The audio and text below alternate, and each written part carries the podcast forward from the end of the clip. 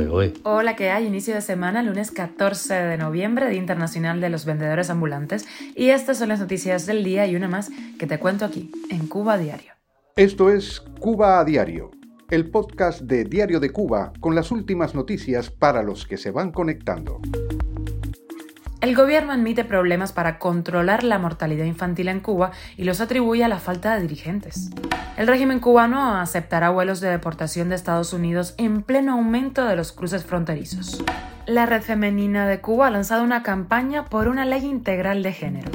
¿Y cuándo llegará la 5G a Cuba? Te contamos algunos detalles. Esto es Cuba a Diario, el podcast noticioso de Diario de Cuba. El año pasado, la tasa de mortalidad infantil fue la más grande en el país en 20 años, al registrar 7,6 muertes por cada mil niños nacidos vivos. La viceministra primera de Salud Pública, Tania Margarita Cruz, habló de problemas con el programa materno-infantil que han impedido el control de la elevada mortalidad infantil, pero los atribuyó a la falta de dirigentes y otros funcionarios encargados de atender a madres y recién nacidos, fundamentalmente en Guantánamo, Santiago, Granma, Camagüey y Ciego de Ávila Mayabeque, Villa Clara, La Habana y Pinar del Río. A inicios de noviembre, un reportaje del periódico oficialista Invasor recogió cómo la asistencia médica en Ciego de Ávila está en crisis en medio de un mayor índice de morbilidad, escasez y el déficit de 185 residentes en distintas especialidades médicas. Para algunos doctores, la desmotivación es fuerte y les impide formar vocación en los más jóvenes. Cuba a diario. Y el gobierno de Cuba accedió por primera vez desde la pandemia aceptar vuelos de deportación estadounidenses que lleven a cubanos atrapados en la frontera entre Estados Unidos y México. Así lo dijeron funcionarios estadounidenses a Reuters.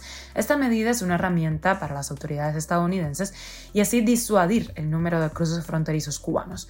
El Servicio de Inmigración de Estados Unidos tiene bajo custodia a una docena de cubanos que no pasaron una prueba inicial de asilo en la frontera.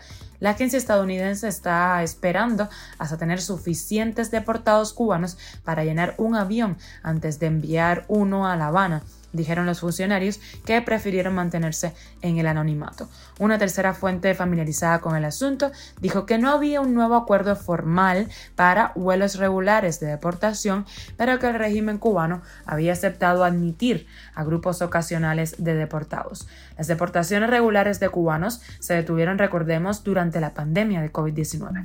Y la Red Femenina de Cuba lanzará este lunes, hoy, la campaña Ley de Género Ya, a favor de la protección integral de las mujeres en la isla, que busca bueno, la aprobación de una normativa al respecto con la mayor urgencia.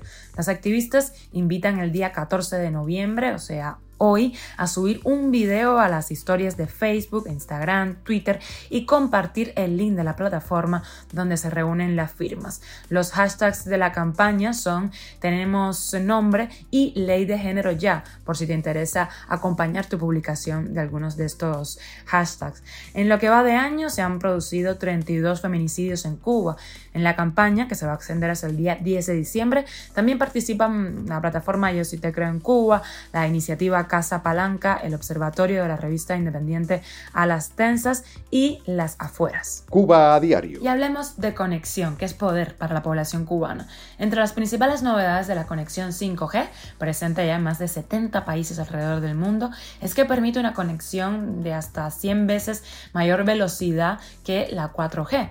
Esto plantearía un reto para el aparato represivo del país que ha prestado especial interés en cortar la conexión en momentos por ejemplo, manifestaciones o a determinadas personas como periodistas o activistas. Hasta ahora, la mayoría de las noticias divulgadas por medios estatales del régimen sobre la 5G gira en torno a la disputa entre China y Estados Unidos por la supremacía de la nueva tecnología en sus respectivas áreas de influencia. Las previsiones de llegada de la 5G no son esperanzadoras. La generación 3 y 4 se implantó de manera masiva y comercial a partir del año 2019 relativamente relativamente hace poquísimo. Según estadísticas oficiales, la generación 3G solo abarca el 73% del territorio nacional, mientras según el ingeniero Adolfo Martínez, funcionario del Departamento de Estrategias de Negocios y Tecnologías de Texas, la generación 4G solo puede ser utilizada por el 49% de los 589 consejos populares a donde llega. Y con la extra, la marca de ropa clandestina vuelve a causar indignación por su nueva colección que se sirve del drama migratorio cubano y de la imagen de los coyotes. El medio digital On Cuba del empresario cubano-americano Hugo Cancio le ha ofrecido publicidad en su plataforma. Esto es Cuba a Diario, el podcast noticioso de Diario de Cuba, dirigido por Wendy Lascano y producido por Raiza Fernández. Gracias por amanecer con nosotros este lunes, inicio de semana, que te vaya bien, estamos contigo en Spotify, Apple Podcast y Google Podcast, SoundCloud, Telegram y síguenos en redes sociales. Ahí te leemos si tienes dudas, algún tema de interés o alguna voz que quieras escuchar por acá. Yo soy Wendy Lascano y te mando un beso enorme.